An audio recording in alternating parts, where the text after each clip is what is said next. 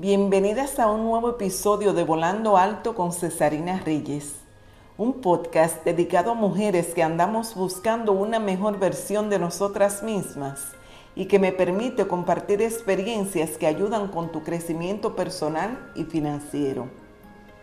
Hoy hablamos sobre cómo una mujer puede utilizar su proceso de maternidad para crecer espiritualmente. Y quisiera empezar con la frase del autor y novelista estadounidense Jim Churchill. No hay manera de ser una madre perfecta, pero hay un millón de maneras de ser una buena madre.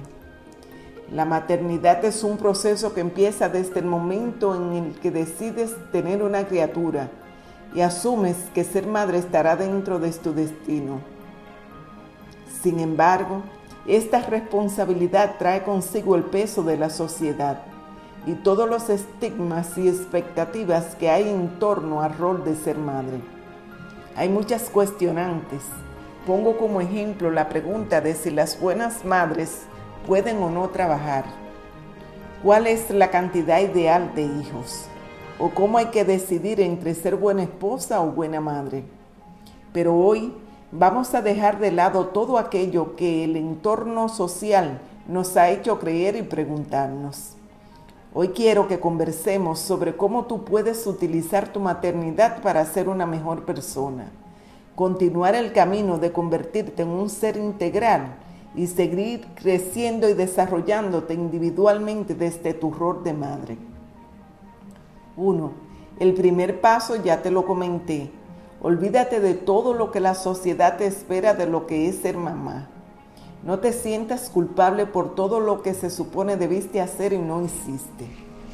Deja de pensar en esas cosas que crees que has hecho mal solo por un estigma social. En la actualidad nos encontramos con muchas modas y movimientos sobre temas relacionados a la maternidad, lactancia, parto, crianza y otros muchos más pero siéntete en la libertad de asumir solo las informaciones que te funcionen a ti y lo que como madre creas que es mejor para tu hijo. Número 2. Nunca compares tu maternidad con la de otra persona, ni para bien ni para mal. Recuerda que cada una hace lo que puede con lo que tiene, y ser mamá es un reto que todas asumen de manera distinta. En vez de compararte, logra integrarte como madres cuyo proceso haya sido parecido al tuyo. Creen un núcleo de apoyo en el que se compartan dudas y aprendan las unas de las otras. Desde la comprensión y la transparencia, pueden utilizar ese espacio seguro como una herramienta de soporte en los momentos adversos que puede tener la maternidad. Número 3. Autoevalúate desde el amor propio no te juzgues.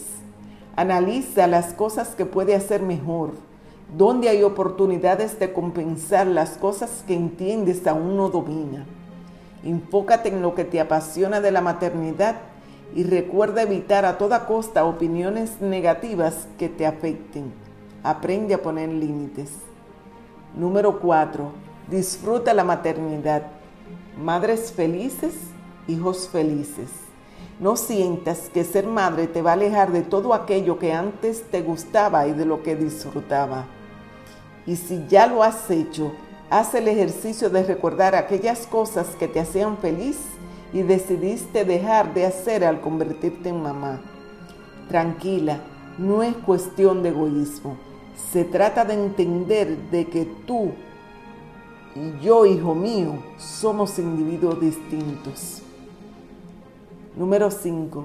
Siguiendo con lo anterior, no adaptes tu vida en torno a la maternidad. Haz que la maternidad se adapte a ti. Recuerda la importancia de la autenticidad y de mantener aún en la adversidad la esencia única. Como dijo Jill Churchill en nuestra frase de hoy, hay mil formas de ser una buena madre, solo debes encontrar la tuya. Y no olvides que tú eres la protagonista de tu maternidad. Mi nombre es Cesarina Reyes. Un fuerte abrazo. Soy tu coach de vida y financiera. Las águilas solo vuelan con águilas.